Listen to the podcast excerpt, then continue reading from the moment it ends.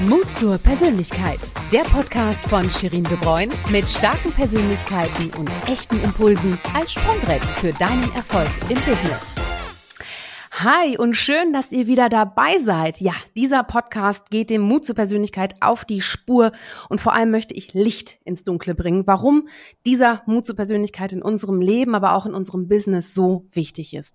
Mein Plan, mit 100 Köpfen in 100 Wochen zu sprechen. Und ich hoffe natürlich, dass ihr mich auf dieser Reise begleitet, unterstützt und euch auch viele, viele Inspirationen holt. Ich bin eure Reiseführerin Shirin de Bruyne, die Initiatorin von Mut zur Persönlichkeit und Gründerin von Corporate Kitchen aus Köln. Und ich tausche mich immer wieder gerne mit meinem Netzwerk und auf den Bühnen über die Bedeutung dieses Herzensthemas von mir aus. Und so komme ich auch immer wieder mit tollen, mutigen Persönlichkeiten in Verbindung. Und ein ganz besonderen Gast habe ich heute an Bord, denn meine PR-Karriere begann in seiner Agentur vor 14 Jahren. Kann man sich das vorstellen?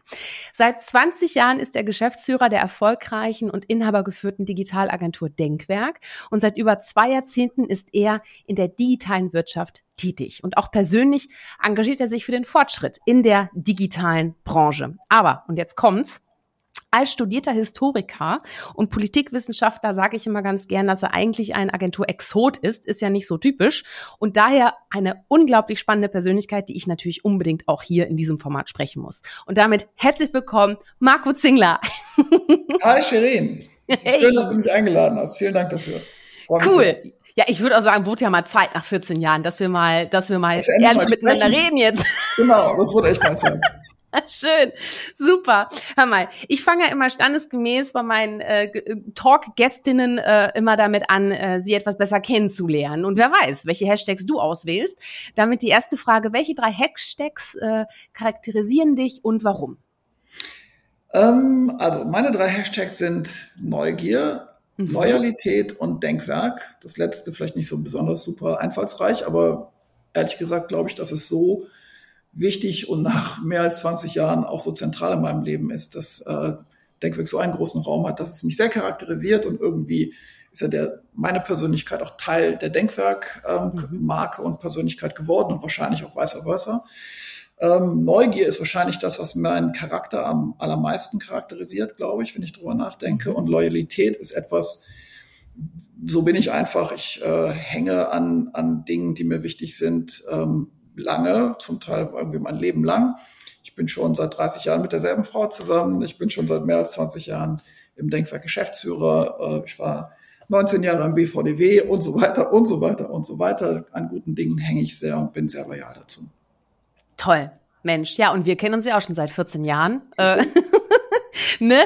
Sag mal, kannst du dich noch an die Zeit erinnern? Also ich weiß, es ist jetzt eine gefährliche Frage für mich, aber kannst du dich noch so an, an meine Zeit damals bei euch erinnern, so ja. wie ich so auf dich gewirkt habe und so?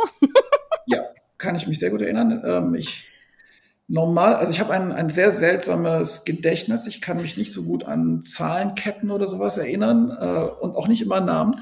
Aber ich kann mich an ähm, die ersten Begegnungen und die ersten Gespräche, die ich mit Menschen mit denen ich dann wieder auf die lange zu tun habe, äh, auch noch Jahrzehnte später erinnern. Vor allem habe ich die Eigenart, dass ich mich an Vorstellungsgespräche, fast an jedes, was ich in meinem Leben jemals geführt habe, erinnern kann und zum Teil noch mhm. 20 Jahre später den Leuten sagen kann, was sie mir da versprochen haben Ach, oder was sie anhatten oder sowas.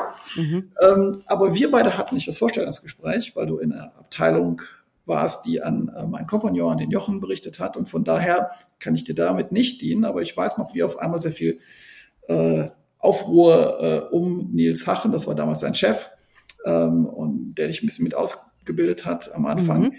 äh, dass da sehr viel Aufruhr dass da gesagt haben, hast du schon die Shirin gesehen? Weißt du, wer das ist und so weiter. Aber dann hat es eigentlich eine, noch ein paar Wochen gedauert, bis wir überhaupt den ersten richtigen Kontakt hatten. Und dann muss ich sagen, bist du von dem Rand meiner Aufmerksamkeit über die vielen Jahre eigentlich immer mehr in das Zentrum meiner Aufmerksamkeit gerückt. Äh, je länger wir uns kennen, umso intensiver habe ich den Eindruck, arbeiten wir zusammen. Von daher sind unsere sozusagen der Beginn relativ unspektakulär und äh, später wurde es dann spannender. So, cool. Ja, also ist ja erstmal ein gutes Feedback, würde ich, ich, ich mal was anderes zu sagen, Shirin. Ach du, hau raus. Also ehrlich, mhm. nein. Aber äh, ich finde das natürlich spannend, weißt du, weil es gibt tatsächlich gar nicht so viele Menschen, die mich über so einen langen Zeitraum und auch so intensiv halt auch kennen. Ne? Also ja. beruflich, aber dann haben wir uns auch über die Jahre angefreundet und ich kenne ja auch deine Frau ganz gut und wir verstehen uns ja alle super. Ich kenne auch deinen Mann schon, gut. Ja, richtig. Was, was, ich festgestellt habe, ja. ich weiß nicht, ob du das weißt, nee. wenn man in YouTube nach Shirin de Bruyne sucht, ist das zweite vorgeschlagene Ding Shirin de Bruynes Ehemann. ja, ich weiß. Was, ja, was, ja. Was die wollen alle wissen, mit wem ich verheiratet bin. Ich bin mit einem ganz tollen Mann verheiratet. Robin, mal, müssen, Robin muss auch einen Podcast bekommen. Ja, absolut. Alle er steht schon. Wissen, wer ist er? Was macht Man, also er muss, er ist, er weiß, dass er unter den 100 Köpfen auf jeden Fall ein Kopf sein muss. Also Absolut. Denn weiß sonst er. YouTube zusammenbrechen, weil alle wollen es wissen. Es kann kein Geheimnis bleiben. Wer ist der mystische Mann hinter ja. Vor Shirin de Bruyne? Ja. Du, Marco, du bist ja auch jemand, der ist ja auch, du bist ja auch durchaus minimalistisch. Du hast wirklich nur das, was dir wirklich, was am Herzen liegt und so ja. weiter. Und bei dir im Hintergrund, äh, das mhm. sieht man jetzt natürlich nicht im Podcast, aber im YouTube-Video, äh, ist ein sehr großes Bild eines. Mantas. Manta-Rochen, genau. Eines Mantas-Rochen. So, was ist die Geschichte zu diesem Bild? Also den Mantarochen habe ich von meinem Schwager ähm, geschenkt bekommen. Der hat eine Werbedruckfirma und mhm. macht, kann so ganz, ganz große, ganz tolle Fotos machen. Er ist außerdem ein sehr guter Fotograf. Und ähm, diesen Rochen hat er mir geschenkt, weil wir sehr viel in unserem gemeinsamen Leben, ich bin ja auch schon sehr lange sein Schwager, äh, zusammen äh, in Asien tauchen äh, waren. Und mhm. ähm, wir fotografieren auch beide. Und dieses, diesen Rochen hier, den hat er fotografiert und ich habe ihn auch fotografiert, aber mein Foto ist nicht so schön wie seins. Mhm, mhm, ähm, und das war in den Andaman Islands äh, in, mitten im Indischen Ozean, eine Vulkaninsel, die im Nichts ist. Und ähm, wir sind an diesem Vulkan, der auch noch aktiv war und so ausgebrochen war, weil so, Asche auf, den, auf das Wasser geregnet ist. Und aus dem, aus der Tiefe kam gerade dieser Mantarochen, der hat so, muss man sich vorstellen, so vielleicht viereinhalb Meter Spannbreite. Äh, und die sind die Planktonfresser und ähm, schwamm da so an diesem, an dieser mhm. Felsnadel hoch und wir mhm. gerade runter und wir begegneten uns und man kann richtig in seinem Auge erkennen, sieht man das, mhm. da wo mein ja, Stift ja, ja. Auge. Also ich empfehle euch definitiv das YouTube-Video. Ja, dass er so irgendwie denkt, was sind denn das für zwei komische Typen, mhm. wo so ja. Luftblasen aus, aus denen rausblubbern und die sind ganz neugierig. Wenn man jetzt nicht auf die aggressiv zuschwimmt, dann mhm. ähm, bleiben die auch ein bisschen bei einem und manchmal umkreisen die einen wenn man sie an einer Putzerstation erwischt, das hatte ich mhm. auch mal in Komodo Island, also in diesem, äh, da wo mhm. die Warane auch rumtorkeln, ähm, da kann man sich auf den Boden ablegen und dann kommen die immer näher und näher mhm. und näher und man kann sie eigentlich, wenn man das wollte, fast anfassen und streicheln, weil die die Luftblasen, aus die man ausatmet, das kitzelt ihren Bauch und äh, das scheint sie sehr gerne zu haben und dann kam die immer mhm. stundenlang, also mehr als 60 Minuten, 90 Minuten hat man keine Luft unter Wasser, aber man könnte das wahrscheinlich noch länger vorstellen. Na Wahnsinn. Ja. Hör mal, äh, das Liebes passt ja auch sehr gut zu deinem Hashtag Neugier, ne? Die yes. Tierchen. Das genau. passt das passt sehr gut. Schön, weil äh, du bist äh, durchaus ein Abenteurer, da kommen wir dann ja noch mal ein bisschen zu. Ähm, und vor allem ähm, bist du selbst ja auch jemand, der ja auch inspiriert wird. Wahrscheinlich. Weil ja. wir reden ja über dich jetzt auch als Unternehmer, aber auch als mhm. Geschäftsführer natürlich von Denkwerk über 20 Jahre. Da hat sich natürlich vieles getan. Aber bevor wir da jetzt ins Detail drauf zu sprechen kommen, welche Persönlichkeiten haben dich denn über die letzten Jahrzehnte auch inspiriert? Äh, Gibt es da bestimmte, die du hervorheben möchtest? Äh, können auch nicht mehr leben. Du bist ja auch Historiker, also du beschäftigst dich ja auch. ich bin nicht so der, der äh, Mensch, der sich an Vorbildern Bildern, so an so großen, auf Statuen, Vorbildern mhm. orientiert. Ähm, ich bin natürlich sehr geprägt worden von den Menschen, die mich über lange Zeit ähm, begleitet haben. Ähm, natürlich bin ich durch meine Frau sehr geprägt, mit der ich so lange zusammen bin. Ich bin durch meine Eltern, Verwandten, Freunde und so geprägt.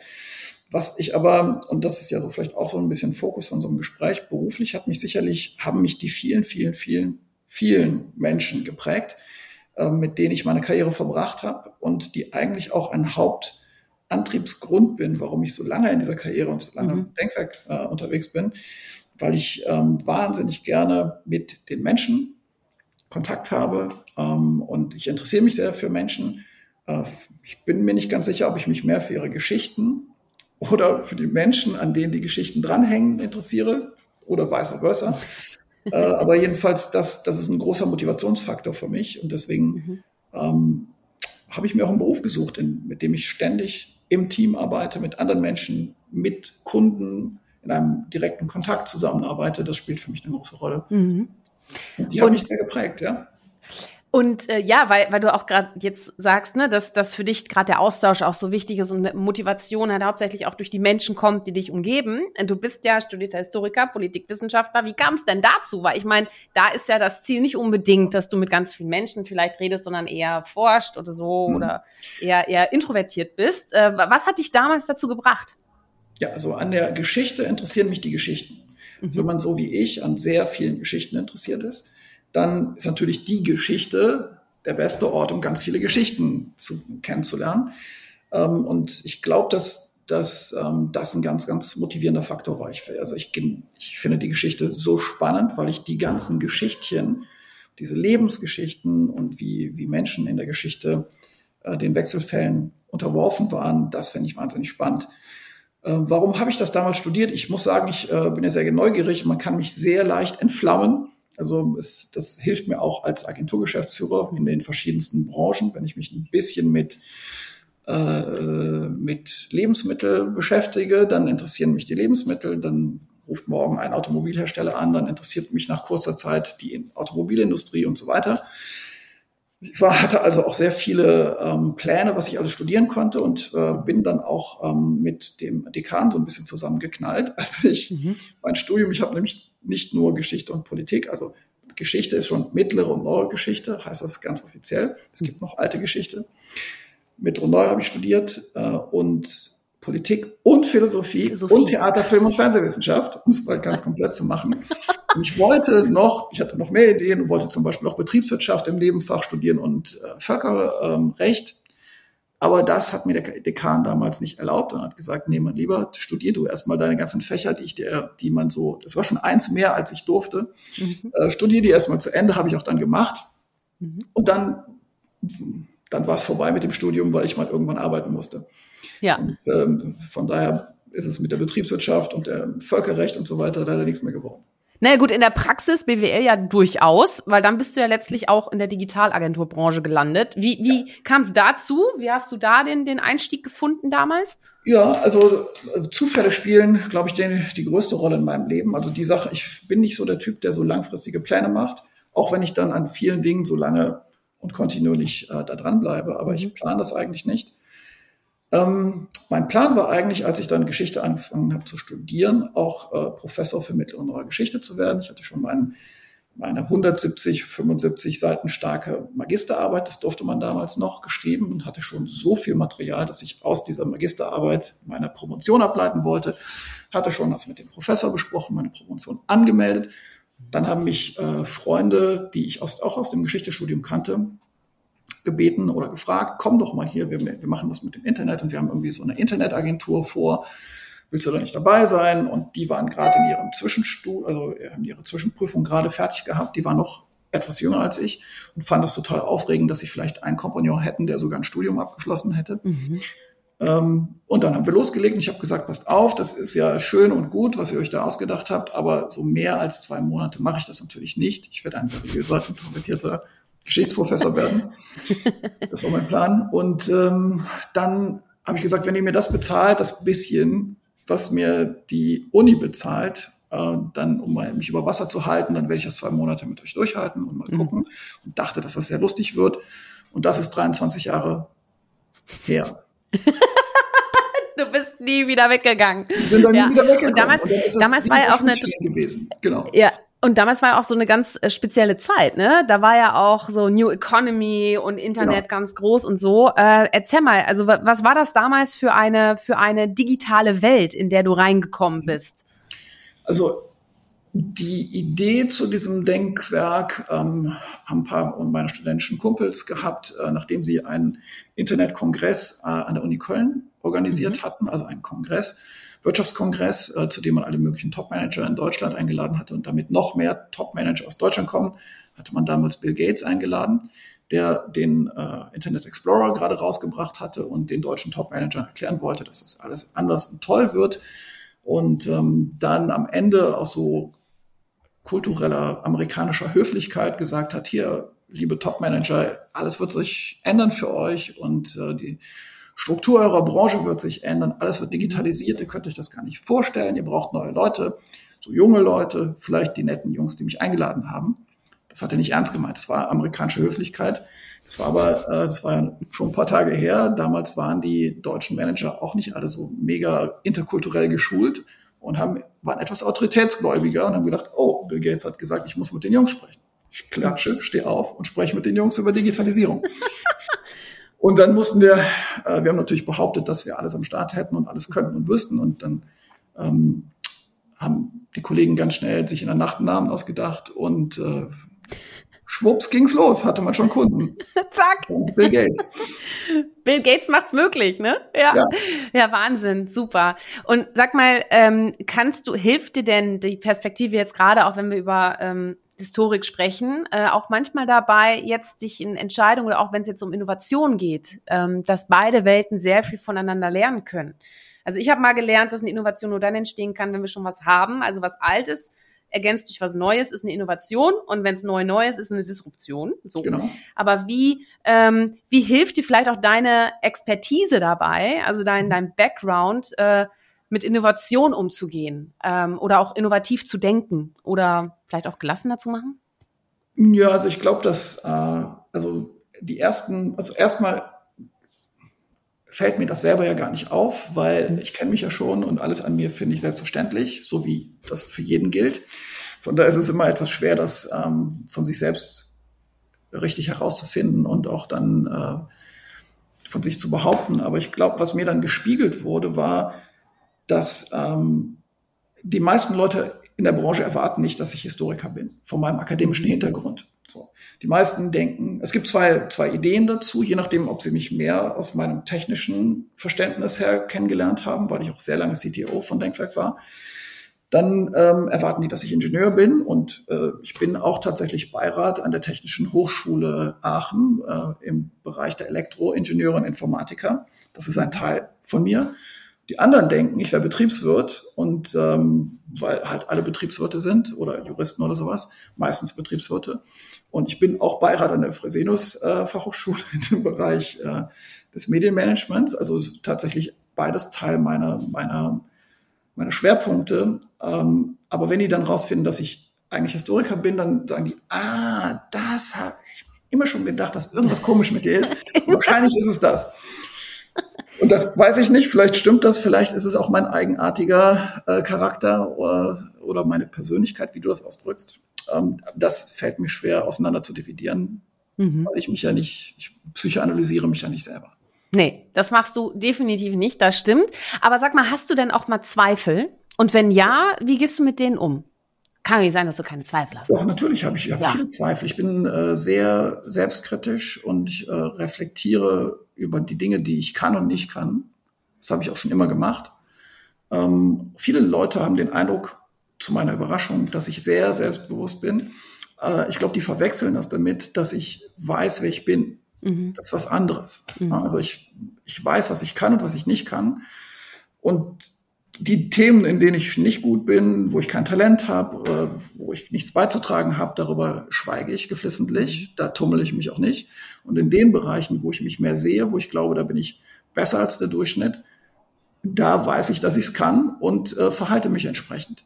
Mhm. So, das ist aber, finde ich, nicht so sehr so ein zweifelloser äh, Auftritt oder jemand, der, der immer alles besser weiß oder kann, sondern es gibt Felder, in denen ich mich wohlfühle, in denen weiß ich was mhm. und dann lege ich das, äh, verberge ich das auch nicht sehr aktiv, dass ich das ja. Kann.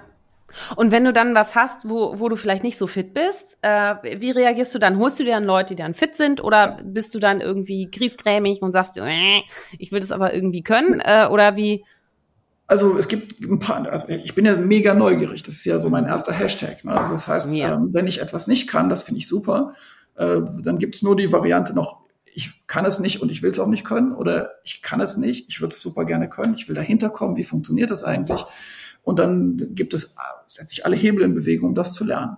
Und dann bin ich mir bewusst darüber, dass ich im Moment ein, Lehren, ein Lernender bin und nicht ein Lehrender bin. Mhm. Ich kann jeden Menschen ausquetschen. Das kann der Praktikant sein. Das ist mir völlig gleichgültig. Ich kann, mir ist bewusst, dass ich von jedem Menschen etwas lernen kann. Jeder Mensch kann irgendetwas mhm. besser als ich oder kann mhm. fast alles besser als ich.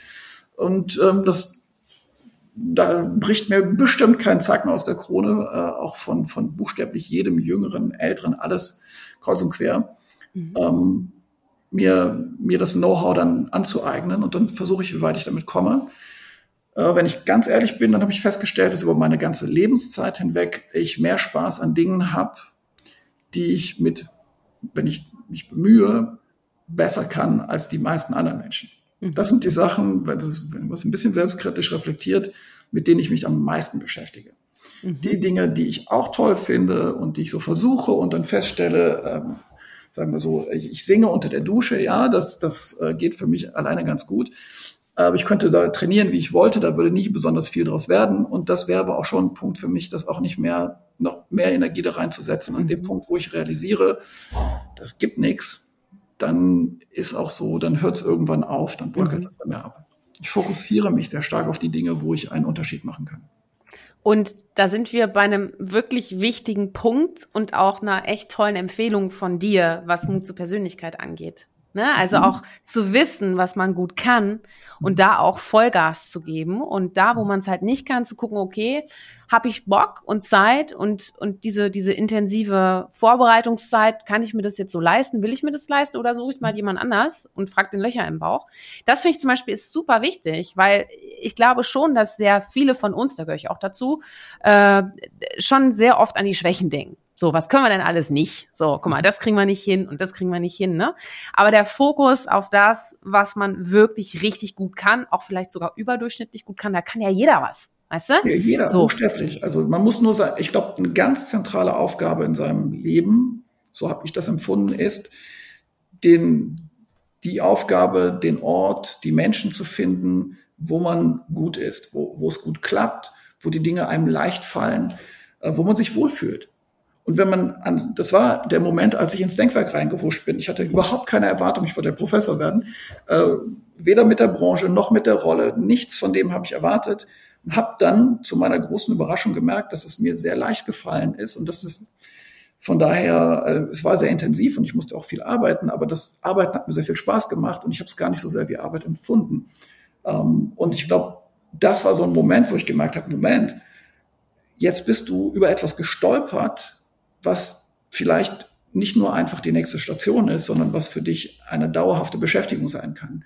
Mhm. Das ist, ähm, das ist ein Glücksfall.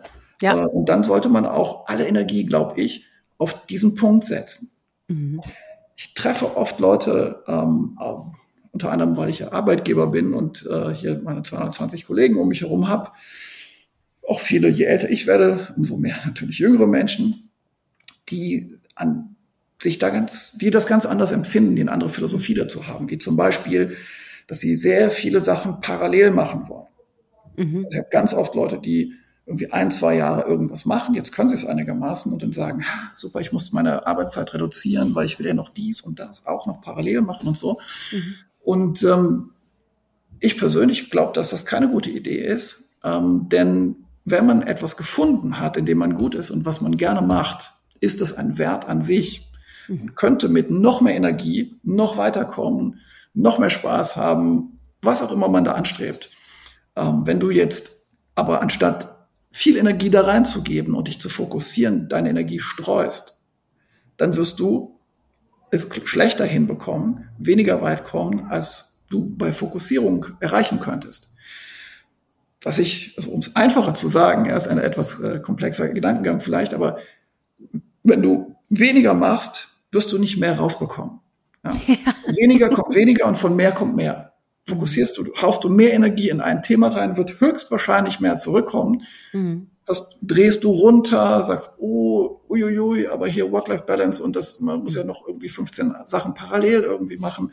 Dann wirst du wahrscheinlich ein, nicht das, die Erfahrung machen, dass du besonders weit in einem spezifischen Bereich kommst. Ja. So. Ja. Gleichzeitig sage ich auch, dass wenn man aber merkt, dass man nicht weiterkommt und es bringt nichts und man hängt fest, dann macht es keinen Sinn, immer noch, noch, noch mehr Liebe und Zeit und so weiter da reinzugeben. lieber aufhören, was Neues machen, bis man an den richtigen Punkt gekommen ist. Mhm. Bis es, bis es sich leicht hat, auch anfühlt, ne? Mhm. Absolut. Wenn man aber mhm. auf einem, an einem richtigen Punkt angekommen ist, dann lohnt es sich zu kämpfen. Na, guck mal, guck mal, schon wieder. Wir können so Markus Checkliste für Mut zur Persönlichkeit. Ja, generiert sich auf jeden Fall aus diesem Gespräch. Schön. Du sag mal, das, das klingt ja jetzt alles schon sehr aufgeräumt und klar, aber es passieren natürlich auch Situationen im Leben, die sind nicht so reibungslos. Und da gibt's ja auch so ein paar Fuck-up-Stories, die du ja auch schon mal auf der Bühne geteilt hast. Da war ich ja auch schon mal mit dem Publikum. Aber vielleicht noch mal so eine berufliche Sache, die mal so richtig schief gegangen ist und vor allem aus einer Sache heraus, was du auch mitgenommen hast aus dieser Erfahrung. Ähm, weil ich sage ja auch Mut zum Scheitern, ne, ist ja auch ja. mal wichtig. Marco, wo bist du schon mal so richtig Boah, auf die? Also das sind so, also das Lustige daran ist, dass es so viele Momente des Scheiterns und des mit dem Kopf vor die Wand geknallt sein mhm. und, und hingekracht und nochmal und nochmal und nochmal gibt, dass ich einfach schwer habe, irgendwie zu sagen, das ist die spezifische Geschichte. Mhm. Ähm, eine sehr lustige fand rückwärts, damals fand ich sie nicht so lustig, aber später ähm, war natürlich die, die gleich am Anfang ähm, meiner Karriere passiert ist, als wir das erste ähm, Social Network noch vor Facebook im Grunde gegründet haben, nämlich OneView. Mhm. Ähm, das, das war im Grunde, später ist daraus die Kategorie der Bookmark Communities. Davon gab es dann, nachdem wir es in Deutschland, in Köln gegründet hatten, ist das sehr stark kopiert worden und zwar in, insbesondere in Amerika, wo es zeitweise 68 äh, venture-kapitalisierte ähm, Startups gab, die Bookmark-Communities waren, die das nachgemacht haben, was wir gemacht hatten. Und wir waren auch venture-kapitalisiert äh, und haben dann auch äh, natürlich, weil wir alles gleichzeitig machen wollten, auch in Amerika, in San Jose, auch ein Büro eröffnet. Und ähm, das ist hat sich wahnsinnig gut angelassen. Wir haben Awards gewonnen, die New York World Medal und den Deutschen Multimedia Award und wir haben das Venture Capital bekommen, Millionen als junger Mann und äh, auf einmal kamen die äh, WestLB und die Commerzbank und die hatten von IPOs geredet und es war alles wie in einem Traum und absurd. Also zum Beispiel, um mal so ein wie absurd das Ende der 90er Jahre war. Also mein Kompagnon, der Jochen, hatte, äh, hatte einen Kleinwagen, ich weiß nicht, Renault, glaube ich, von seiner Mutter geliehen, weil wir noch keine eigenen Autos uns so groß leisten konnten. Er hat, ist mit dem Auto von seiner Mutter rumgegurkt und hat einen Unfall gebaut. Und den wollte natürlich als guter Schwabe auch das Auto nicht kaputt seiner Mutter wieder zurückgeben, wollte es repariert haben. Aber es kostete eine Stange Geld in der Fachwerkstatt. Und da ich in Köln geboren bin und hier natürlich alle Netzwerke habe, hatte ich über die Ford Connections jemanden herausgefunden, über meinen Vater, der einen kennt, der einen kennt, der einen kennt, der eine Lackiererwerkstatt hat und der das irgendwie günstig machen konnte. Mhm. Wir beide fahren dahin mit dem Kleinwagen. Der sagt, na Jungs, ach, guck mal hier, mach mal für kleines Geld. Und es war wirklich viel, viel weniger, als die Fachwerkstatt haben wollte. Und es war super. Der gesagt, was macht ihr denn, Jungs, beruflich so? Und er sagt mir, ja, wieso machen wir mit dem Internet? Und sagt er, was? Mit dem Internet? Und was wollte er da? Was haben wir erzählt und dachten, dass er auch nichts davon versteht. Wahrscheinlich hat er auch nicht verstanden, was wir erzählt haben. Er hat nur Internet gehört. Hat gesagt, wenn ihr einen Börsengang macht, hier ist meine Visitenkarte, dann müsst ihr mir versprechen, dass ihr mich anruft. Ich werde mein ganzes Geld da rein investieren. Ich will unbedingt mit dabei sein. Oh. Wir haben gesagt, mach, bist du bescheuert? Wir haben ja selber unsere paar Kröten nicht da rein investiert. Wir machen das ja selber mit Venture Kapital. Das ist sehr riskant. Mach sowas nicht. Du hast dein Leben lang dafür gearbeitet. Aber die Leute waren so angezündet von dem Gedanken, dass man in dieser Blase im Grunde, dass man mhm. einfach nur sein Geld da reinwirft und man kommt als Millionär zurück, mhm. ähm, dass die das gar nicht mehr gehört haben. Damals musste man äh, nur sagen, dass man irgendwas mit Internet zu tun hatte und am besten äh, mit Turnschuhen und so ein T-Shirt rumgelaufen ist, dann hatte man, äh, dann war man in dem Mittelpunkt einer Party. Dann ist die Börse geplatzt, mhm. alles wurde abgesagt es gab kein Geld mehr, keine Finanzierung. All diese Startups, auch unseres, war äh, Cashflow negativ. Also wir haben Geld verbrannt, äh, was damals nicht sozusagen Teil der Strategie war. Es wäre nicht schlimm gewesen, wenn wir einen mhm. Börsengang gemacht hätten.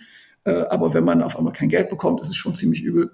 Mhm. Und ähm, dann waren wir von unseren Höhen und äh, von den geilen Internet World Partys, wo man einer ne, so ein bisschen wie so ein Star sich fühlen konnte okay. oder auch so angesprochen wurde, ging es mit dem Fahrstuhl so ziemlich tief in den Keller. Wir wären fast äh, geschrottet. Ich wäre fast insolventer Geschäftsführer, kurz nachdem ich überhaupt einer geworden bin, geworden.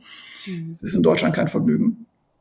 Ähm, zum Glück hatte ich damals nicht ganz die Erfahrung, um einzuschätzen, wie schlimm das für mich wirklich noch geworden wäre. Mhm. Deswegen konnte ich immer gut schlafen. Ähm, aber wir sind damals, ähm, haben dann sehr viel äh, auch an, an der Gesellschafterstruktur verändert und haben es durch Restrukturierung irgendwie hinbekommen. Und indem wir dann mehrere Geschäftspitches hintereinander gewinnen mussten. Bei jeder einzelnen, den wir nicht gewonnen hätten, wären wir pleite gewesen. Mhm. Und ähm, haben es dann irgendwie mit Hängen und Würgen geschafft und ähm, sind dann als mittelständische Agentur weitergefahren. Mhm. Denkwerk. Und ja. ähm, haben das in den kommenden 20 Jahren dann wieder so auf die Beine gestellt, dass wir damit ganz erfolgreich geworden sind.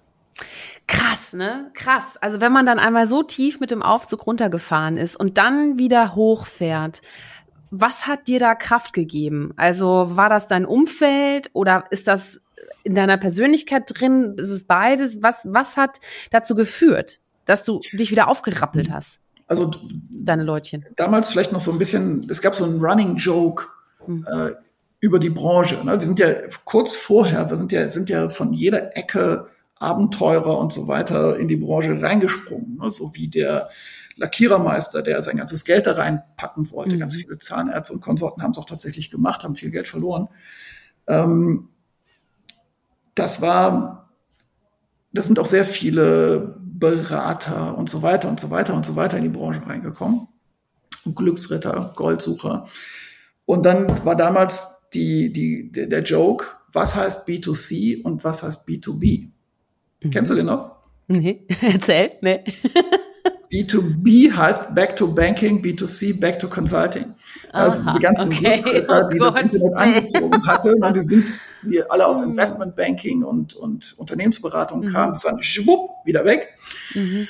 So war das bei uns auch. Und äh, die, die Leidenschaft für das Thema hatten, die gerne Unternehmer sein wollten, ähm, die ein bisschen resilient waren, die nicht immer nur auf der Erfolgswelle schwimmen wollten, sondern die wirklich Unternehmertypen waren, die sind da geblieben. Und die haben mhm. die Jahre, sozusagen die frühen 2000er, dann kam ja noch mal so ein Doppeldip, danach kam ja der 11. September, der die ja. Weltwirtschaft nochmal unter Druck gesetzt hatte. Und die, die das überlebt haben, mhm. die haben sehr viel äh, Druck durchgestanden und das sind eigentlich alles tolle Unternehmer geblieben dann, muss man sagen. Mhm. Ja, wie du ja auch. Ne? Auch so, Jetzt hat es ja mit den Social Bookmarks äh, nicht geklappt, aber Richtig. jetzt kommt eine etwas tricky Frage. Mhm. Wenn du dir eine digitale Lösung wünschen könntest, egal welches Problem da jetzt irgendwie existiert, aber welche digitale Lösung würdest du gerne kreieren, um welches Problem zu lösen? Ich habe ja äh, kurz äh, vor diesem Podcast nochmal äh, ein mit den Vorgängern, ich weiß gar nicht mit wem, äh, reingehört und da äh, habe ich gedacht, da hast du nämlich gesagt, ich hätte gerne so eine Sprachen-App. Ja. Die, die also, da hätte ich auch gerne, aber ich glaube, die gibt es schon. Äh, und es ist nur noch sozusagen, wir, wir sind schon praktisch da. So, ist auch es ging, glaube ich, um die Superkraft. Äh, welche Superkraft, Superkraft du dir wünschen würdest. Und ich möchte gerne alle Sprachen dieser Welt sprechen können. Ja, und ähm, ich würde gerne ähm, und äh, ja, was ich toll finden würde, wäre, wenn man die Superkraft die Super-App Mathematik mhm. wahnsinnig gut könnte. Und wenn man einen Weg finden würde, um ähm, schon kleinen Kindern den richtigen Weg dahin zu ebnen. Ähm, ich glaube, dass wenn ich mich so, wenn ich so meine, meine Lebenszeit zurückdrehe, was, was ich am liebsten viel besser könnte, schon von Kindheitstagen an, dann wäre das Mathematik. Mhm. Es war immer etwas, was mir etwas, ne, das ist eine von diesen Dingern, die ich nicht überdurchschnittlich gut konnte, sondern wo ich mich immer so durchgemogelt, durchgearbeitet und so weiter habe, aber es ist mir nie zugeflogen. Mhm. Gleichzeitig ist es eine der wichtigsten Fähigkeiten, die man in unserer Welt überhaupt haben kann. Ähm, und deswegen wünsche ich mir das auch sehr stark. Und ähm, guess what? Ja. Mein letztes Startup geht genau in die Richtung. Ah, ja, aber da dürfen wir jetzt noch nicht so viel zu sagen, ne? Da gibt's ja noch nicht so viel zu. Oder darf also, man da schon was das, sagen? Das Produkt bauen wir gerade. Ähm, ich, kann, also ich kann schon dazu sagen, dass, dass, äh, dass es Boggle heißen wird. Mhm. Und ich, dass es ein, ein Investment ist, was wir in Amerika platziert sind, haben. Mhm. Das ist äh, mit einer ähm, mit einem Kompagnon von Professor aus einer Ivy League Universität in Amerika ist. Mhm. Super Experte für, wie man kleinen Kindern Mathematik näher bringt, so dass sie es mhm. wahnsinnig gut können, dass sie keine Angst davor haben. und so weiter. Und ähm, das, äh, das ist eine Herzensangelegenheit für mich. Ich glaube nicht nur, dass es ein gutes Geschäft wird, sondern ich glaube, dass ähm, wenn der kleine Marcolino so ein Ding gehabt hätte, als er Kind war, hätte er ein an manchen Punkten schöneres, angenehmeres, mhm. lockeres Leben gehabt.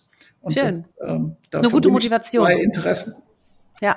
ja. eine schöne Motivation, ne? Und äh, ja, und du hast ja schon gesagt, äh, digitale Lösungen macht ja auch auch Denkwerk und mhm. äh, du führst ja gemeinsam mit Jochen Schleier auch ja. äh, die Firma und ihr habt euch ja in den letzten 20 Jahren auch ständig neu entwickelt. Ich habe das ja auch, äh, ich war ja auch über fünf Jahre bei euch, jetzt ja auch wieder über fünf Jahre äh, mal so an Bord.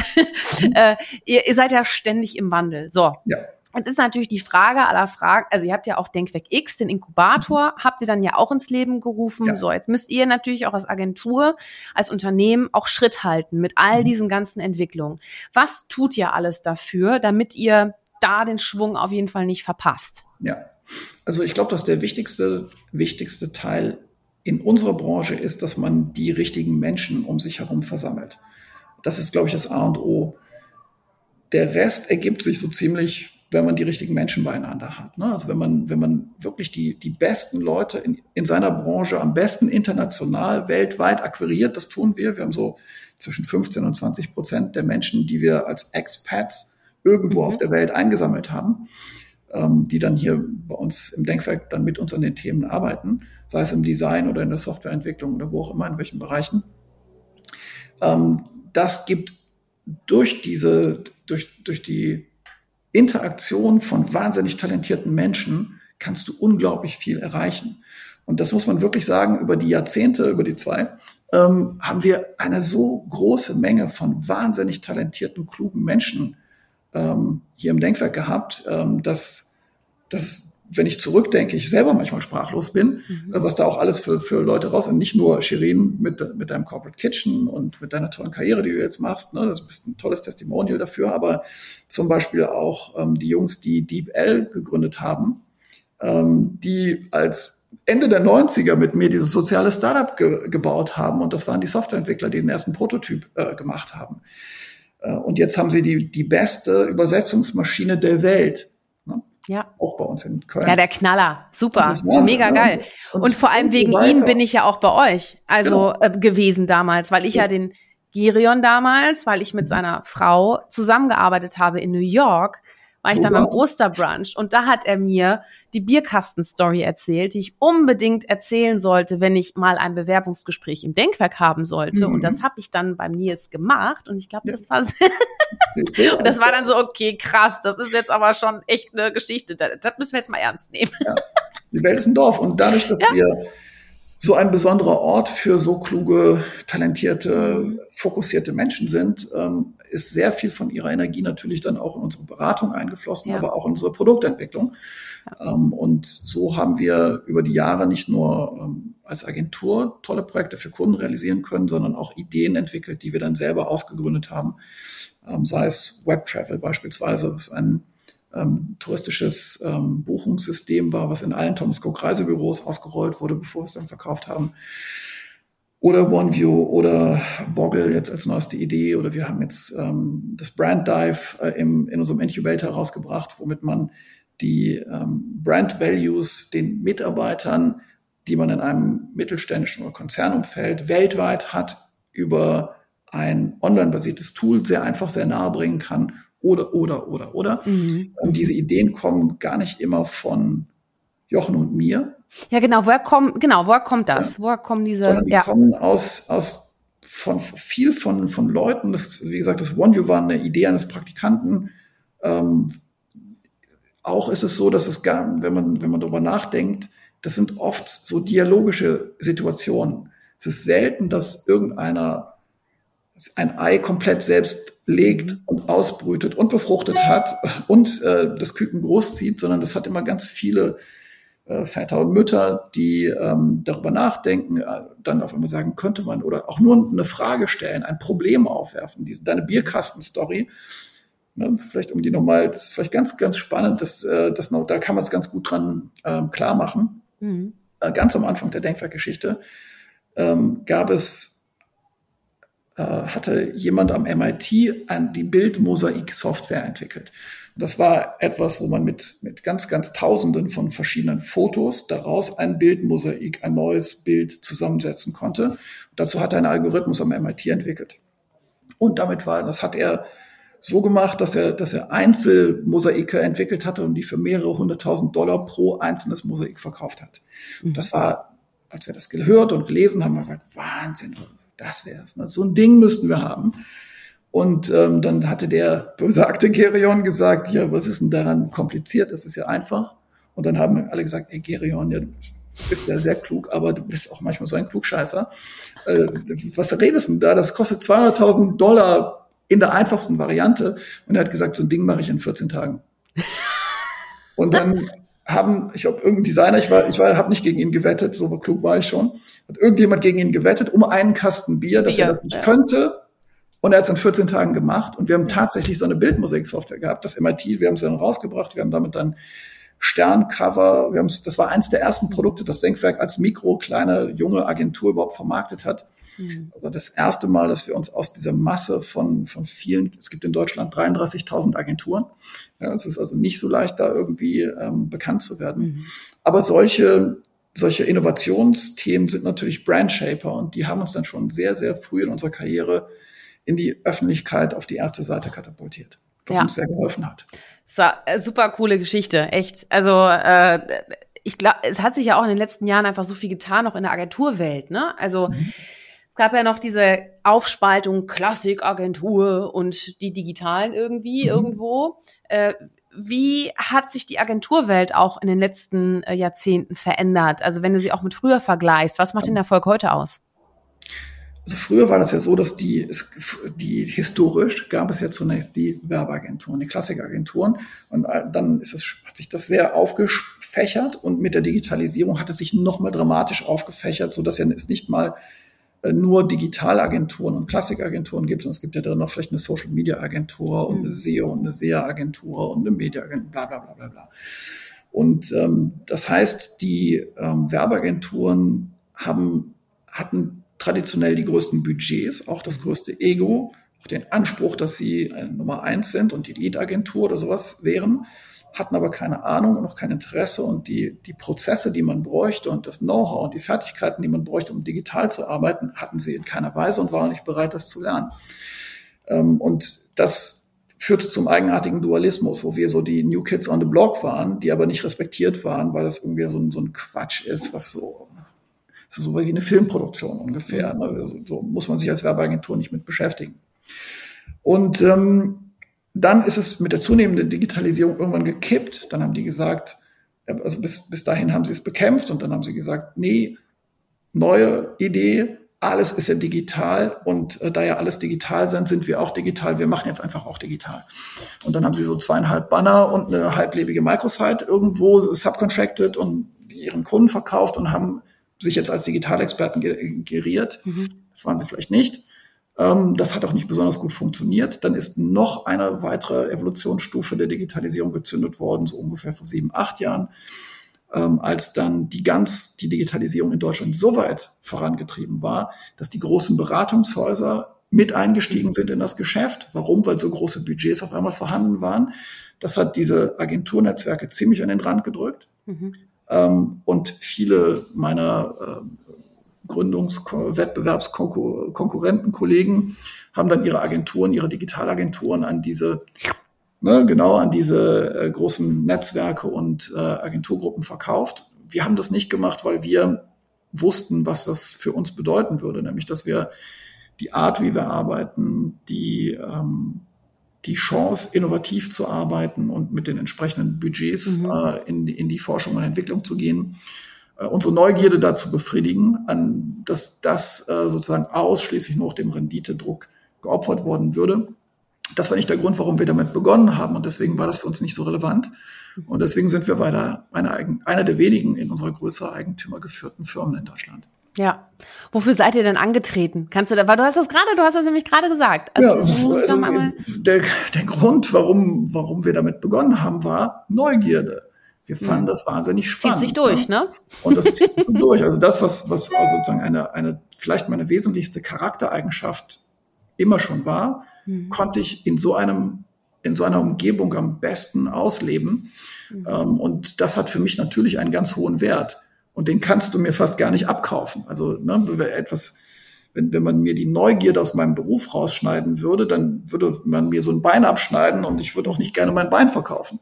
Mhm. Also von daher ist es für mich ein ganz zentraler, essentieller Punkt, dass wir eine innovationsgetriebene Agentur sind, die innovationsgetriebene Menschen und Kunden anzieht ähm, und dass wir ständig am Puls der Zeit uns bewegen, damit das für mich weiter spannend bleibt.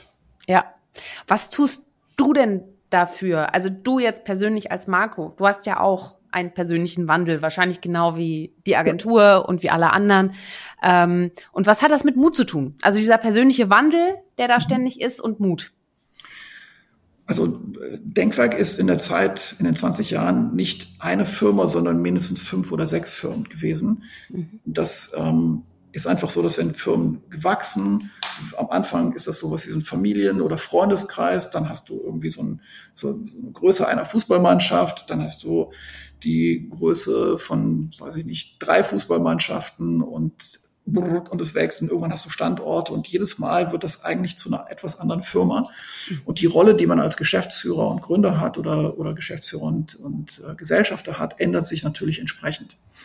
Ähm, du musst ständig Dinge, die du bis dahin gemacht hast, ne, ich war auch gerne Projektmanager am Anfang meiner Karriere äh, und habe das sehr geliebt, aber das musst du dann aufhören und musst etwas Neues machen, was du vielleicht gar nicht so liebst. Ne. In meinem Fall, irgendwann musste ich zum Beispiel der CFO dieser Firma zusätzlich werden das war nie etwas, was mich jetzt besonders angezogen hätte oder wo ich gesagt habe, das musst du unbedingt, das wäre so schön, wenn du CFO von einer Agentur wirst oder so. Und habe dann festgestellt, dass als ich mich äh, ohne großem Enthusiasmus da reingestürzt habe, aber dann doch mit meiner Neugierde nach einer Weile ich gemerkt habe, wie spannend das ist, mhm. CFO von einer ähm, Digitalagentur zu sein. Mhm. Und ähm, also zudem, dass ich damals auch noch CTO und ähm, der Beratungschef hier war.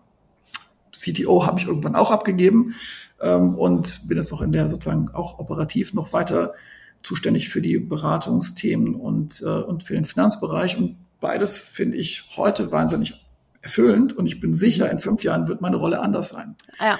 Mhm. Was hat das mit Mut zu tun? Ich weiß, also das ist für mich so eine gewisse Frage, weil ich nicht so sehr glaube, dass man dafür so viel Mut braucht. Also ich finde das nicht so kompliziert. Ich, ich bin auch nicht wegen Mut diese Schritte gegangen, glaube ich, sondern wegen Neugierde eher mhm. zum Teil und weil die Situation es erfordert hat.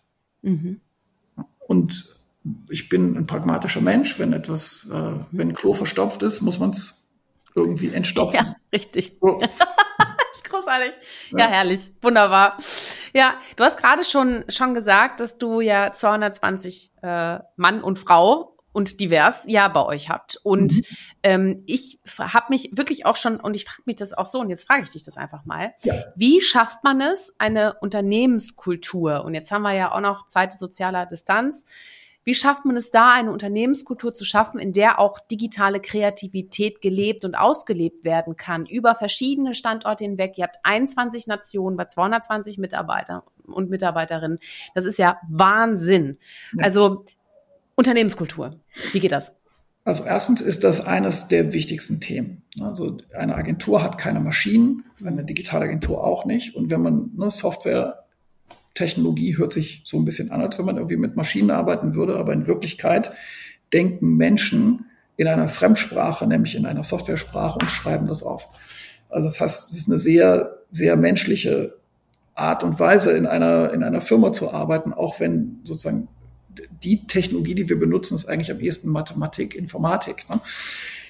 Die im Gehirn stattfindet und die nicht in einer Maschine in erster Linie stattfindet. Äh, von daher ist die Frage, wie die Menschen miteinander arbeiten, in welcher Atmosphäre, ähm, zentral und essentiell.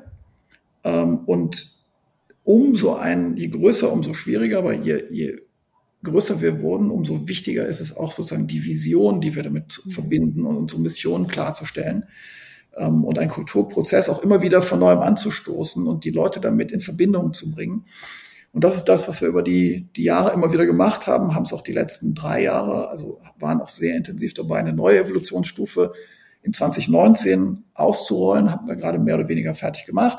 Dann kam der Lockdown. Zack. Ja. Und ähm, es war gut, dass wir, uns hat sehr geholfen, glaube ich, dass wir diese, diese Firmenkultur nochmal nachgeschärft hatten, zufälligerweise kurz vor dem Lockdown. Mhm. Ähm, ich wäre wahrscheinlich schwieriger geworden, wenn wir mitten im Prozess gewesen wären oder wenn mhm. wir gerade hätten starten wollen.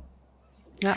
So, und von daher hatten wir da ein bisschen Rückenwind. Ich bin ganz zufrieden, wie wir bis dato durch die ganze Geschichte durchgekommen sind. Ähm, auch vom Zusammenhalt und so weiter.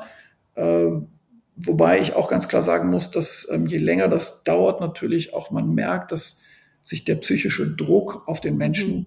der nicht der Druck aus dem Geschäft alleine ist. Also das Geschäft, was wir haben, ist relativ ähnlich zu dem, was wir vorher hatten. Mhm. Äh, in manchen Punkten entwickelt sich sogar besser. Wir haben Erfolge, wir sind Agentur des Jahres geworden und so weiter und so fort. Alles wunderbar. Aber du spürst das auf den einzelnen Menschen durch diese Pandemie und diese Lockdowns und die Doppelbelastung zum Beispiel der Eltern im Denkwerk mit dem Homeschooling oder den Quarantänebelastungen, die mhm. Eltern haben, wenn ihre Kinder ständig in Quarantäne sind. Ähm, das merkst du den Leuten an, dass sie unter einem deutlich angespannteren ähm, Situation sind, als sie das 2019 beispielsweise waren. Ja klar. Es ja. ist also nicht, so ein bisschen fehlt die Leichtigkeit, die eigentlich auch mhm. zu diesem Innovations- äh, und Agenturleben immer dazugehört hat. Genauso ja. wie dieses sehr, also die Team im Sinne von nah beieinander sein. Mhm. Die ganze Teil von dem, von dieser Scrum und, und agilen Arbeitsweisen Ideologie war bis 2019 eigentlich auch, dass man beieinander ist. Ne? Dass man zusammen in einem Team möglichst auch räumlich nah beieinander arbeitet. Wir sind doch, haben es zum Teil mit den Kunden bei Ihnen on-site äh, in Ihren Büros auch gehabt. Wir haben festgestellt, dass es auch technisch gut geht, äh, wenn man das digital macht. Aber ich glaube, dass ein bisschen was verloren geht. Nämlich der direkte soziale Kontakt, den man haben könnte, wenn man sich regelmäßig sieht und einen Kaffee miteinander ja. trinkt und isst zusammen. Das gemeinsame Essen ist eine sehr unterschätzte ähm, so, hat eine sehr unterschätzte soziale Funktion. Ne? Menschen, Klar. die miteinander essen, sind irgendwie fast befreundet. Ne? Das ist eine mhm. fast intime Angelegenheit. Und ähm, wenn, wenn man wenn man davon abgeschnitten wird und, von, und vom gemeinsamen Kaffee trinken und ein Bierchen hinter, hin, nach ja. der Arbeit oder so, fehlt einem sehr viel von dieser persönlichen Verbindung, die man sonst miteinander hätte. Also gehört Unternehmenskultur auf jeden Fall auch eine gewisse physische Nähe auch für dich dazu. Klar, ja, ja, aber es ist auch nicht schwarz und nicht weiß, sondern irgendwie Fifty Shades of Grey, irgendwas mhm. dazwischen. Mhm. ich glaube, dass man, das ist, das ist auch sozusagen eine Kultur, die komplett auf Anwesenheit und alle hängen immer zusammen rum.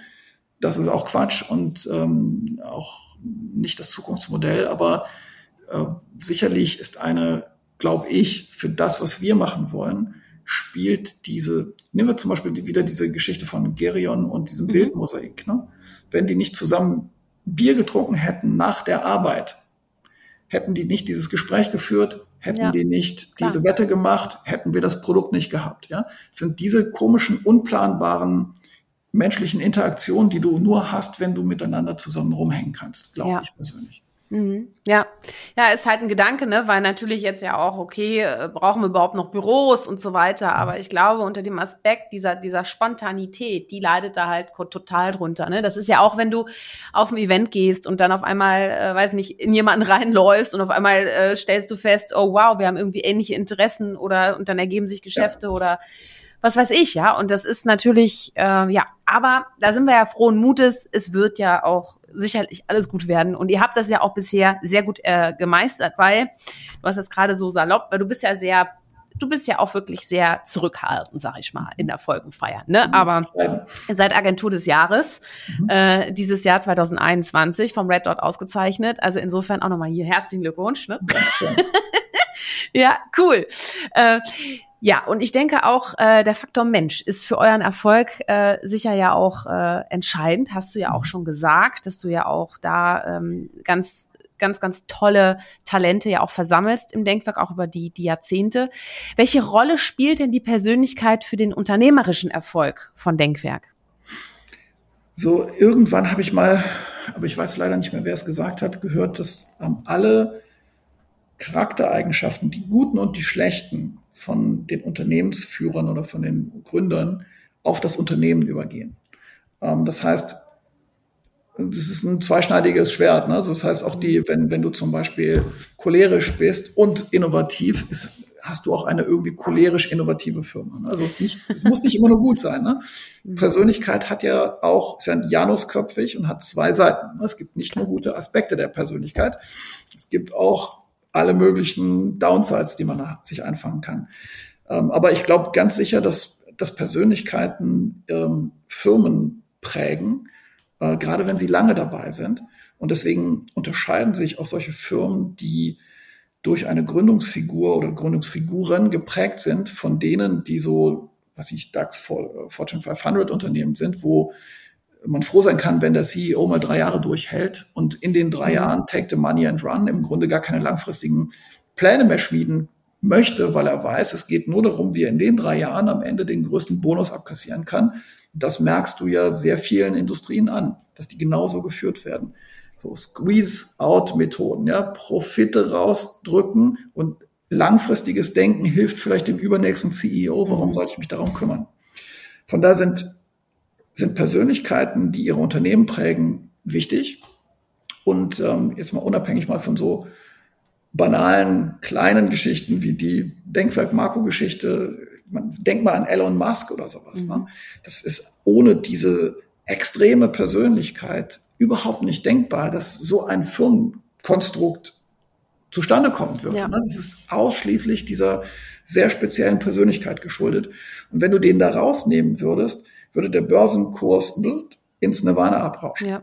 Ne? Ja. Oder ähm, Jeff Bezos oder, ähm, oder Microsoft. Ne? Und die große Kunst ist am Ende, dass wenn du diese Aufbauarbeit gemacht hast, dass es auch ohne deine Person noch läuft. weiter floriert, ne? so mhm. wie es Apple geschafft hat, so wie es Microsoft auch geschafft hat.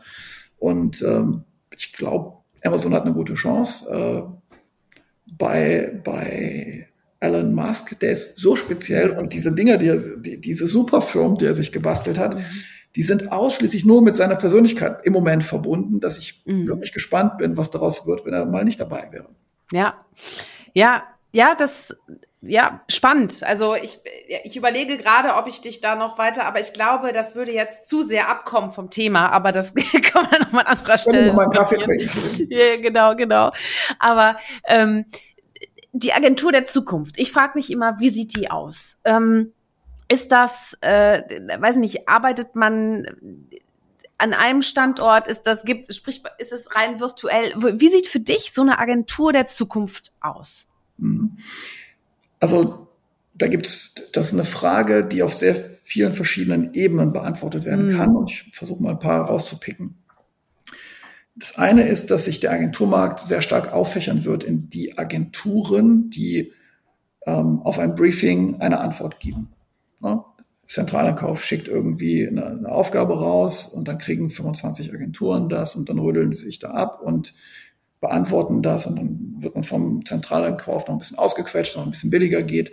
Und das ist ein, ein elendiges Geschäft. Das, ähm, für das gibt es in meinen Augen auch keine schöne Zukunft. Diese Art von Geschäft ruiniert auch so ein bisschen das Image von Agenturen, ehrlicherweise. Mhm. In diesem Segment sehen wir uns schon lange nicht mehr. Also deswegen ist ja auch Denkwerk ein Agenturberatungshybrid, so wie wir das formulieren. Das heißt, wir ähm, beraten auf der strategischen Ebene zum Beispiel digitale Geschäftsmodelle. Wir entwickeln Produkte, wir ähm, digitalisieren ganze Prozesse. Ähm, wir sind da sehr oft auf dem, ganz oft auf dem C-Level angekommen, wenn wir über unsere Projekte und äh, Projekte und Produkte reden. Ähm, was wir aber auch sind, das, was wir uns ausgedacht haben, das können wir auch selber technisch umsetzen. Oder gemeinsam mit dem Kunden mhm. oder in welcher Konstellation auch immer. Aber jedenfalls sind wir nicht so wie die klassische Strategieberatung, man müsste, konnte, sollte. Hier sind 400 Charts. Tschüss, auf Wiedersehen. Mhm. Wir sind jetzt raus und wenn es nicht klappt, waren es die anderen schuld. Wir begleiten den Prozess mit. Na, mhm. Sondern wir begleiten den, mhm. wir, wir, wir beraten das und bauen das, wenn es dann soweit ist. Das glauben wir, ist, äh, ist das jedenfalls für Denkwerk das Modell der Zukunft. Und das nach unten sozusagen grenzen wir uns von diesen armen Agenturen ab, die sich in diesem Pitch-Wahnsinn weiter tummeln werden. Mhm. Dazu musst du fairerweise auch, das ist nicht nur selbst entschieden, du musst eine gewisse Größe haben, du musst eine gewisse Qualitätslevel schon erreicht haben, damit du auf dieser Ebene mitspielen kannst. Mhm. Du musst eine Leidenschaft dafür haben, so eine Art von Dienstleistung anzubieten. Das ist der eine Teil. Äh, und der andere Teil ist sehr, sehr, sehr stark sozusagen auch in der Werbung, auch bei den großen Netzwerken unter einem Preisdruck, der eigentlich Qualität nicht mehr möglich macht. Mhm. So. Da hat es auch nicht mehr mit Neugierde und mit Innovation oder irgendwas zu tun. Das ist Massenproduktion für kleines Geld. Ähm, und da sehen wir uns überhaupt nicht. Dann die zweite Frage ist, wie könnte man auf so einer kulturellen oder auf einer, wo, in welchem Ort und wie arbeiten die Menschen zusammen beantworten. Und ähm, ehrlicherweise sind wir da noch nicht am Ende der Überlegungen. Was ich sagen kann, ist, dass wir glauben, wir brauchen noch ein Büro. Äh, wir haben auch jetzt hier von unserem Hauptstandort in Köln, äh, werden wir jetzt unseren Mietvertrag auch äh, nochmal verlängern. Wir werden auch weiter in unser Büro investieren. Wir wollen es noch cooler machen. Mhm. Wir wollen insbesondere, ähm, weil ja nicht mehr eine Situation kommen wird, in der ständig alle an Ort und Stelle sind. Dieses Konzept haben wir aufgegeben. Mhm. ähm, werden wir viel mehr Möglichkeiten in unseren Büroräumen haben, um zu interagieren, um sozial miteinander zu interagieren, um miteinander zum Beispiel zu essen oder mhm. zu trinken und darüber auf Ideen zu kommen, die man vielleicht sonst nicht hatte. Das heißt, ähm, das ist nicht nur ein Ort zur Zusammenarbeit, sondern ein Kommunikationsort, in dem mhm. Ideen fliegen können. Mhm. Ähm, und wie wir das ganz genau machen, daran arbeiten wir gerade und wir wollen das ähm, im nächsten Jahr dann umsetzen. Spannend. Ah, ja, ich krieg's ja mit, ne? Spannend, cool. Ja, äh, Marco, mit Blick auf die Uhr, ich äh, würde jetzt gerne noch mal ein bisschen persönlicher werden. Was ja. machst du denn mal, wenn, wenn du nicht arbeitest? Was machst du denn da am liebsten? Ähm, also erstens habe ich nicht so ein, so ein Problem mit der sogenannten Work-Life-Balance, weil ich glaube, dass die Metapher Work-Life-Balance sowieso falsch ist. Ne? Das bedeutet nämlich, die Balance ist eine Waage und wenn das eine schwer ist, ist das andere leicht und andersrum. Ne? Mhm. Das ist die Work-Life-Balance.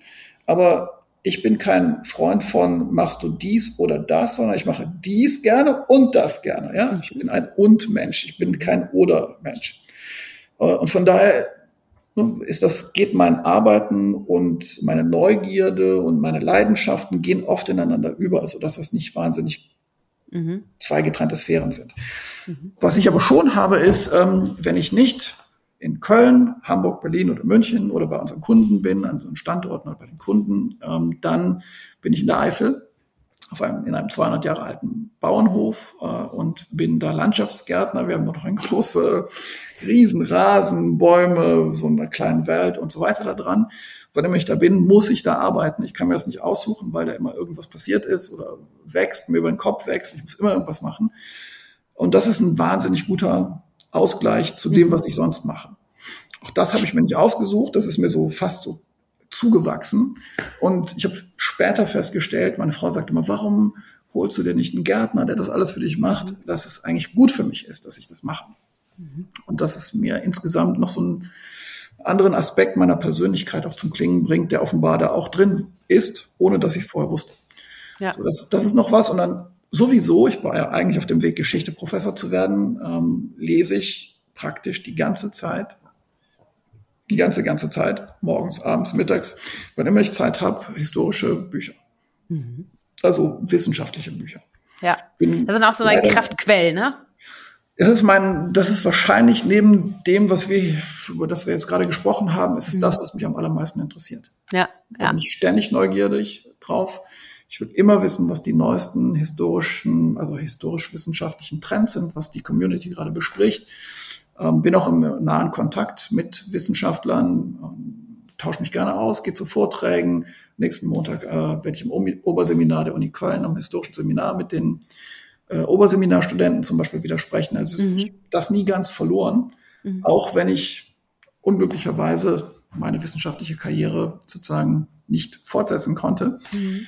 Ähm, aber meine Theorie ist ja, man muss sich fokussieren auf die Dinge, ja, ja. die man weit kommen will. Und, und wenn ich zum Beispiel beides gleichzeitig gemacht hätte, wäre ich wahrscheinlich kein guter Historiker und kein guter Geschäftsführer geworden. Ja, ja, Ja, aber trotzdem kannst du beide Welten miteinander verbinden, ne? Weil zum Beispiel, guck mal, wenn du jetzt einen Vortrag hältst, machst du ja äh, mhm. zum Thema zum Beispiel Innovation, wie kommen wir dazu, dann ja. oder oder wie gehen wir auch mit mit dem radikalen Wandel um und so, dann mhm. beruhigst du ja eigentlich immer eher die Menschen, weil du ja sagst, ey Leute, so neu ist das jetzt nicht, ne? Weil wenn wir jetzt auf die Geschichte und das sind natürlich dann so Know-hows, die ja dann sag ich mal so ein typischer Agenturmensch irgendwie ja irgendwie nicht mitbringt, ne? Weil du dann so richtig schön ausholen kannst und eigentlich ja. äh, den, den Faktor Mensch äh, aus der Geschichte, aus seiner Evolution ja auch nochmal ganz anders betrachten kannst. Ne? Ja, absolut. Und ähm, ja. das, ich glaube, dass man ähm, sehr viel besser ähm, mit solchen wir sind ja in der technischen Revolutionszeit, was ja total gut und spannend ist. Ich wollte immer in einer revolutionären Zeit leben, gerade als Historiker. Ähm, und das aber gut einsortieren zu können, sich nicht verrückt machen zu lassen, ähm, das fällt mir wesentlich leichter ähm, mit meinem historischen Hintergrundwissen. Mhm. Auch vielleicht zu sehen, ob etwas eine Blase ist oder ob mhm. das eine dauerhaftere Substanz hat. Diese Frage stelle ich mir sehr oft bei fast jedem neuen Trend, der kommt. Ja. Und ich habe den Eindruck, dass ich, ich persönlich lerne mehr über die nächsten Evolutionsstufen des Internets beispielsweise oder Digitalisierung äh, aus der Geschichte, als ich aus dem nächsten Trendvortrag von irgendeinem Trendforscher mhm. lerne, die oft einen sehr äh, historisch unbelegten, naiven Blick auf die Zukunft haben. Ja, spannend. Also, bei dir gibt's keine halben Sachen. So, ja. Du schaust tief nach. So sieht's ja. nämlich aus. Schön. Hör mal, wir sind fast am Ende und es mhm. gibt am Ende einer jeden Party, einer guten Party, ähm, wie auf unserer Hochzeit, äh, wo, wo ihr auch wart. Na gut, ein ja. Feuerwerk gab's jetzt nicht, muss sagen. Aber es gibt jetzt ein Feuerwerk. So, okay. jetzt kriegt die Kurve auch noch nicht mehr. Aber ähm, ich feuer dir jetzt so ein paar Sachen mhm. entgegen und dann kannst du einfach schnell antworten und dann gucken wir mal einfach, was das, okay. was das bringt. Ne? Gut, also Berge oder Meer? Berge und Meer. Schnitzel oder Kaviar? Schnitzel. Ja. Digital oder analog? Äh, mal so, mal so. Mhm. Köln oder Eifel? Mal so, mal so. jetzt kommt, jetzt, jetzt vorbei mit mal so, mal so. Ich, oder ist nicht so meins. Ne? Okay. Geschichte oder Zukunft?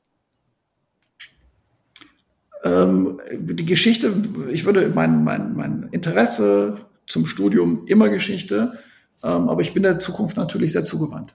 Mhm. Limousine oder Traktor? Traktor. Ja. Anzug oder Shirt? Shirt. Was ist denn deine Lieblingsmusik? Hast du eine? Ja, ich bin, habe einen sehr, sehr, sehr, sehr, sehr breiten Musikgeschmack von Punk über Hip-Hop und alles mögliche. Aber das, was ich festgestellt habe, je älter ich werde, was ich am allermeisten liebe, das ist lustig, weil ich in meiner, ich bin überhaupt nicht dazu erzogen worden. Das gab es in meiner Kindheit nicht. Mhm. Ich liebe Bach und Barockmusik. Mhm. Und ähm, ich weiß noch, wie ich mit Christine vor dem Lockdown in Leipzig beim Bach-Festival war und wir haben mhm. in der Nikolaikirche die Johannespassion vier Stunden lang uns reingezogen. Es war eine ganz besondere Atmosphäre, an dem Ort zu sein, wo Bach seine Musik äh, das erste Mal aufgeführt hatte. Und ich war nur mit Menschen umgeben, die genauso Fanatiker sind wie ich mhm. auch. Und ich wusste gar nicht, dass es so viele gibt. Und da bin ich tatsächlich zu Tränen gerührt. Die mhm. Musik alleine kann mich wahnsinnig zu Tränen, also oder zu Emotionen rühren oder auch total beruhigen. Wenn ich sehr, sehr, sehr aufgeregt bin und ich will mich beruhigen, kann ich sehr gut Bachkantaten hören. Das funktioniert ja. meistens gut. Sehr guter Tipp. Hast du ein Lieblingsgericht? Äh, es kommt auf den Tag an. Im Moment äh, esse ich sehr gerne diese Pho-Suppe, diese vietnamesische ah. Knofensuppe mit Reisnudeln, die ich jetzt falsch ausgesprochen habe, aber ich kann es leider nicht besser aussprechen. Zum Glück habe ich einen Dealer des Vertrauens, einen Vietnamesen. Da muss ich nicht sagen, was ich will. Der kommt rein und sagt immer Pho-Suppe mit Hühnchen. Sag, genau. Genau das, ja. Und ja, das liebe ich im Moment sehr. Sehr schön. So, und jetzt haben wir das Feuerwerk geschafft und jetzt kommt ähm, die letzte Frage. Und sie baut ein bisschen aufeinander auf, weil ich frage erst was und dann das Warum. Was verstehst du denn unter Mut zur Persönlichkeit im Business? Für mich bedeutet das, dass ich einfach, ich habe ja eine jetzt eine etwas leicht edgy Persönlichkeit, würde ich denken, wird mir jedenfalls gelegentlich gespiegelt. Äh, und ich äh, habe die beste Erfahrung gemacht, einfach so zu sein, wie ich bin und auch damit gelegentlich anzuecken. Mhm. Ähm, das funktioniert für mich wesentlich besser, als ähm, wenn ich mich an irgendetwas Künstliches anpassen würde. Mhm. Und warum, warum braucht es denn diesen Mut zur Persönlichkeit in unserer Welt, Marco? Ich glaube, dass, äh, dass Social Media ist für mich ein, ein Symptom dafür, von, von Angepasstheit und von Gefallsucht, die wir in unserer Gegenwart extrem haben. Also so etwas wie dieses Instagram-Selbstdarstellungs-Elend, ähm, ähm, was sehr vielen Menschen, glaube ich, sehr viele Probleme macht auf, auf Ebenen, die sie noch gar nicht alle verstanden haben, ähm, finde ich sehr problematisch. Und ähm, ich würde Ihnen empfehlen, einfach Ihre Stadt einen fucking Filter irgendwie über Ihr Gesicht zu legen oder sonst irgendetwas und komisches Grinsekatzengesicht aufzulegen und sich das dann irgendwie an jedem Ort der Welt nochmal zu fotografieren und zu posten, würde ich empfehlen, Ihre echte Persönlichkeit kennenzulernen und die vielleicht auch nicht ständig zu veröffentlichen, sondern die in ihrem Leben auszuleben. Ja, ein sehr schöner Tipp. Ein sehr guter Tipp. Ich bin ja sehr stark in Social Media unterwegs. I know. Ich versuche, ich versuche auch wirklich immer so zu sein, wie ich bin. Und letztens mhm. habe ich doch tatsächlich gehört, Shirin, also ich habe letztens eine Podcast-Folge von dir gehört, aber du hast ganz schön oft gelacht, ne? Und dann habe ich gesagt, äh, ja, ja. Das werde ich auch bestimmt nicht abstellen. Das machst du auch sonst immer, Shirin. Ich kann, so. kann es ja über Jahrzehnte fast einordnen. Du bist jemand, der sehr viel lacht, wenn es äh, nicht gerade ganz schrecklich ist. Und ja. von daher ist das so, wie du bist. Das ist ja deine ja. Persönlichkeit. Richtig. So, und wenn ich euch zu viel lache, dann ist das euer Ding, ne? So, genau. Marco, das war jetzt voll mein Ding, mit dir zu sprechen. Ich fand's großartig. Ich danke dir für deine Zeit. Schön. Sehr schön, dass es dir auch Spaß gemacht hat. Ja, ich äh, möchtest du noch irgendwas sagen? Ansonsten würde ich mich jetzt verabschieden. Nein, tschüss vielleicht. ja, tschüss, genau. Wir sehen uns ja sowieso, Marco. Ich freue ja. mich. Und äh, ja, ich danke natürlich auch euch, dass ihr äh, ja äh, diese Folge wieder verfolgt habt. Äh, aber keine Panik. Die nächste Woche Freitag erwartet euch natürlich eine nächste Portion Mut zur Persönlichkeit. Hört gerne auch mal in die vorherigen Folgen rein. Äh, von A wie Analogastronautin bis Z wie Zukunftsforscher ist da alles möglich Mögliche zu finden an ganz, ganz tollen Persönlichkeiten. Und ja, in diesem Sinne, seid mutig, zeigt Persönlichkeit, eure Shirin. Hol dir deine Portion Mut zur Persönlichkeit. Alle Folgen zum Podcast findest du unter www.mutzupersönlichkeit.de als Video bei YouTube und bei allen gängigen Podcastdiensten.